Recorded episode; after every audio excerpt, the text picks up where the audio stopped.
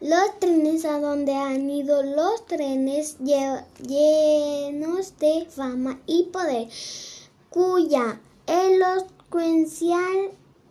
fue ayer la gloria de los anheles cuando por la tarde vienen